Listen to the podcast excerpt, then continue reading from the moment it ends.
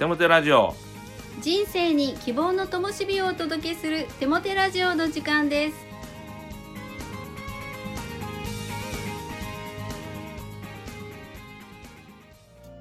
皆さんお元気ですね。パーソナリティのテモテ牧師こと新谷一茂と。アシスタントのかなちゃんこと山本かな子です。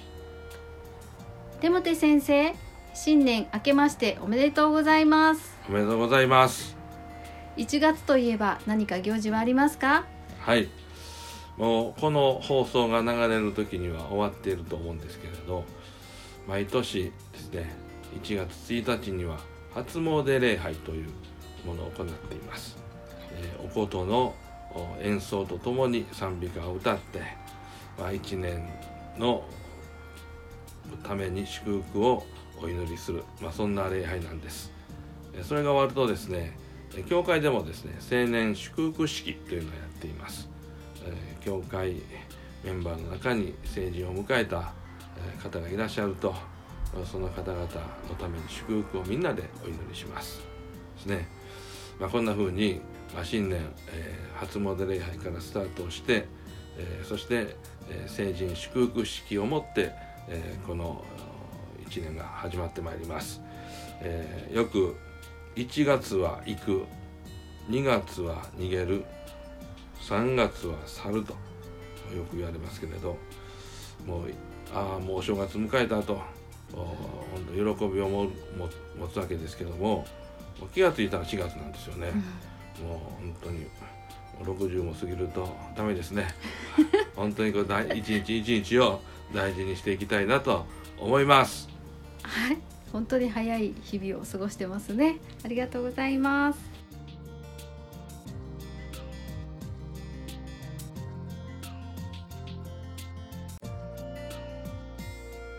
今日のゲストは高砂教会の音楽主事長谷川みちる先生です。こんにちは。こんにちは。みちる先生はこの度めでたく翻訳なさいましたねはい。そのお話を教えてくださいはい。えっと私は去年の12月30日に婚約をしました。で、教会で婚約式と素敵なお祝いをしてもらって、感謝いっぱいの心で婚約期間をスタートさせることができました。で、今日はそのお相手の方との出会いについて話そうと思います。今から6年ほど前に、えー2017年の9月私たちは出会いました。私は KBI という聖書学院の2年生で彼あ T さんと呼ぶんですけど T さんは1年生に2学期から入学という形で仲間入りをしてきました。でその年には聖書学院に同じ平成元年生まれの子があと2人いたので4人で仲間意識が生まれてお茶をしたりお誕生日をお祝いしたりと仲良くしていました。また西成伝道という大阪地区の伝道にも一緒に行くようになったりまたファミリーという小グループの活動も同じグループになったりと思い返せばいつも楽しい思い出の中には T さんがいたなと思います。そんな T さんと私なんですがあの個人的に深い話をしたり仲良くなるということはなくて新学生の仲間として一緒に過ごしていました。で特に3年生の1学期は私がこの高砂教会に通うようになったんですが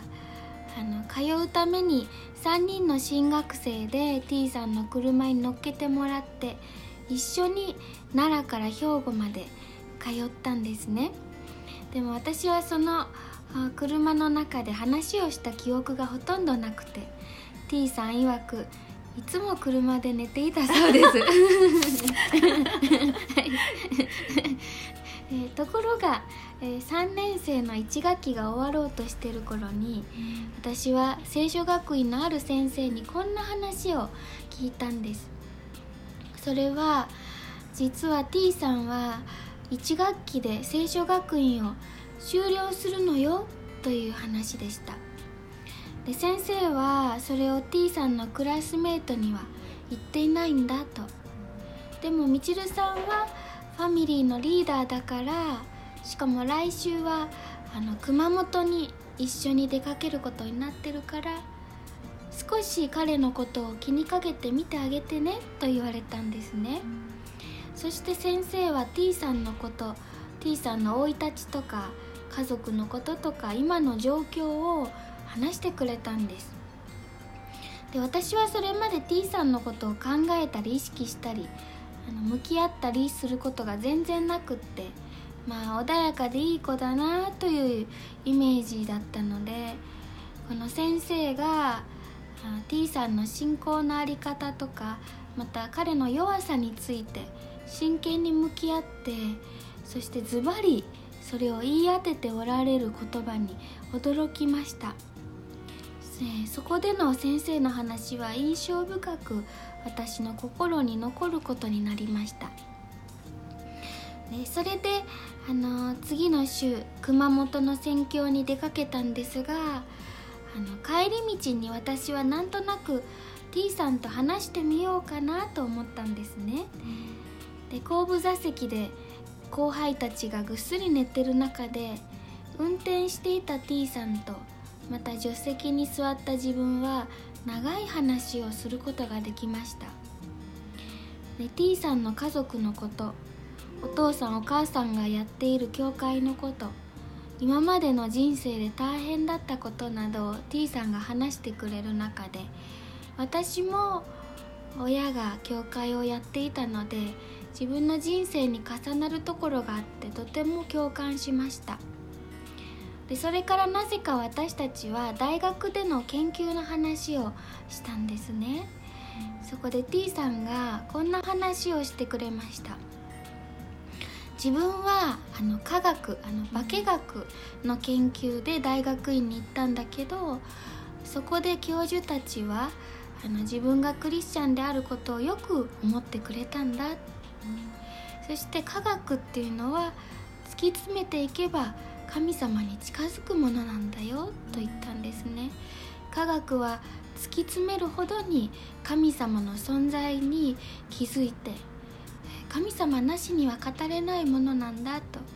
そしてこう科学の世界で偉い立場にある人にはクリスチャンが多いんだと言うんです。で私もその彼の話を聞きながら自分自身はこの音楽を学んでいた頃に自分もクリスチャンであることを音楽家の教授たちがよく思ってくれたことを思い出しました。クリスチャンであることをどこか尊敬もしてくれたなと。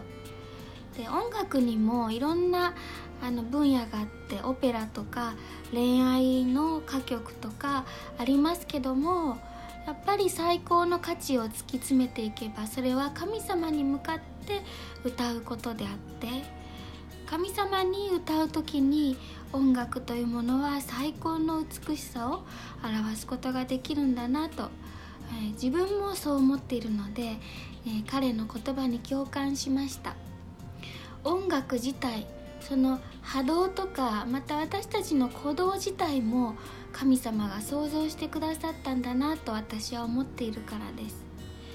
で科学と音楽と分野は違いますけども神様の御手があるんだなと。この T さんの言うあの研究の先におられる神様の存在の話にすごく惹かれたなという記憶があります。そして彼はその週本当に聖書学院を辞めて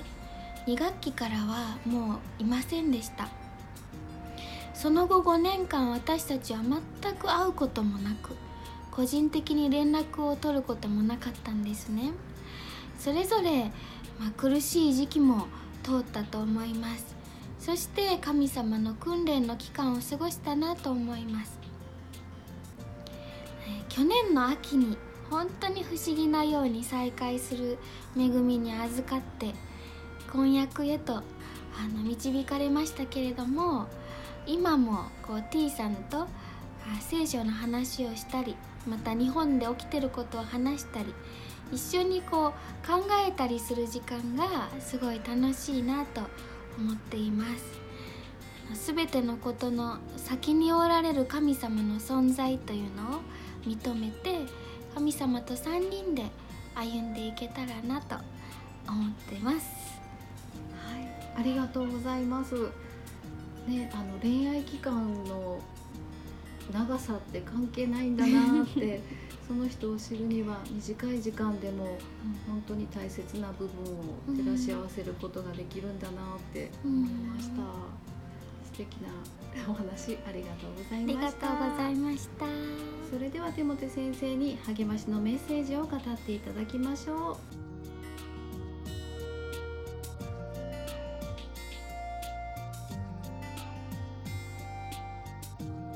みちる主人良いお菓子をありがとうございました。昔郷ひろみが「恋する女は綺麗さ」という歌を歌いましたけれどみちる主人は婚約を済ませそして結婚に備えておりますがますます美しくなっていると思いますよ。これから新しい年で新しい地でますます用いられることを祈り応援しています。さて励ましのメッセージです。今日のテーマは使命とはです。使命という言葉を聞くと特別に崇高な務めというイメージを持ってしまいませんか？確かにそういう面もあるんですけれどでも使命をあまりに大げさに考えすぎてしまうと私たちの日常生活なんて使命じゃないと思い込んでしまう。そういう傾向があると思うんですね。日常生活と使命が有利してしまうんですね。実は使命っていうのは日常生活の中にこそあるということを忘れてはならないと思うんですね。そうです。日常生活そのものが私たちの使命なんです。問題は心がどこに向かっているかということです。例えば仕事。仕事とは漢字で使えることと書きますよね。これはまさに使命だと思うんです。私たちは食べていくためだけに仕事をしているのではありません。仕事を通して社会の繁栄に使えるんです。また人々の人生の問題解決に使えます。家族の幸せに使えます。そして最終的には神様にも使えていることになるんです。そうです。私たちの日々の仕事家事も含め子育ても含めた全ての仕事は使命そのものであるいや使命の中に含まれていると受け止めていいと思うんですね。まあ、仕事に疲れ死や狭窄になった時にこのように自分自身に問いかけてみてはいかがでしょうか。誰のために何のために誰を喜ばせるために仕事を果たそうとしているのか？と問うてみることです。僕の場合は究極的には神様のため神様を喜ばせるために仕事に励んでいるということです。もちろん私が牧師として仕事をしているのは神様とそしてまた家族の幸せそして教会メンバー全ての人の幸せ。さらには教会にやってきてくれる新しい人たちの幸せのために使えています。牧師だからということでありません。反社会的な仕事でない限り全ての仕事は社会を良くするために使え家族を幸せにするために使えまた人々を笑顔にするために使えているんです。そして仕事を通して神様の素晴らしさに使えているんですね。誰が見ていようと見ていまいと神をただ一人の聴衆として仕事に励む。礼拝や祈りという宗教的なことだけでなく家族と共に過ごす時また友人たちとお茶を飲みながらリラックスしたひとときを過ごしている時ももちろん仕事や勉強や趣味をしている時も全てそれはあなたを通して周りの人たちを笑顔にする幸せにするそして神様の愛を流し出すためにしていることなんです。ですから私たちの全ての営みは使命なんですね。皆さんもぜひ神様を巻き込んで生活してほしいんです。あなたがしている仕事も勉強も趣味も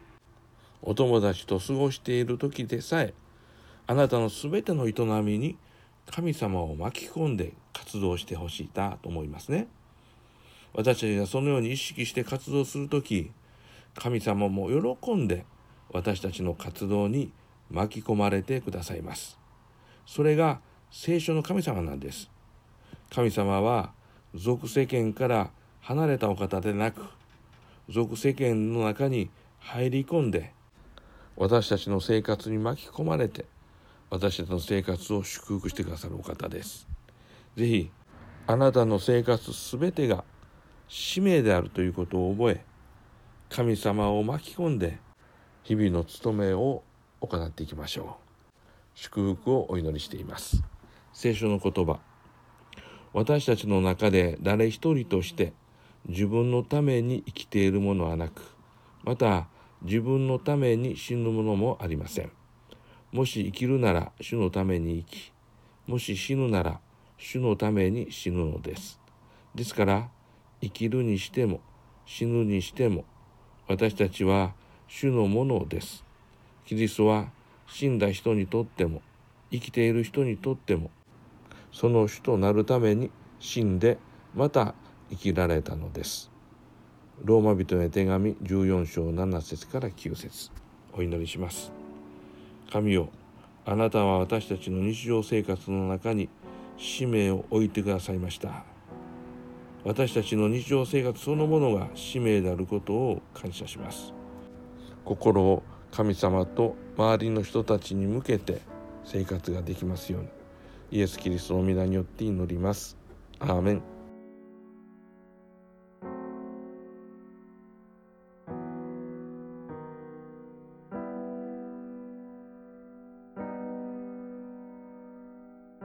今月の賛美は4.5ミュージック無条件の愛です。どうぞ。無条件の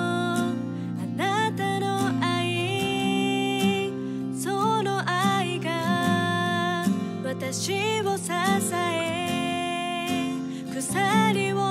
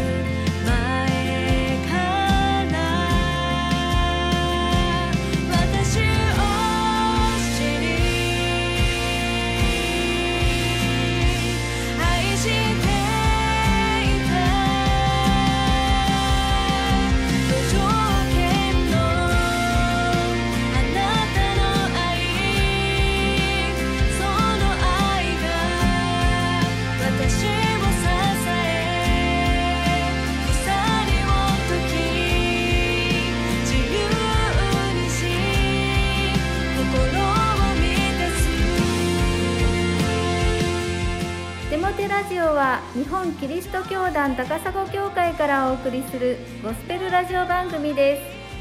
す。それではまたお会いしましょう。皆さんの祝福をお祈りしています。お元気で。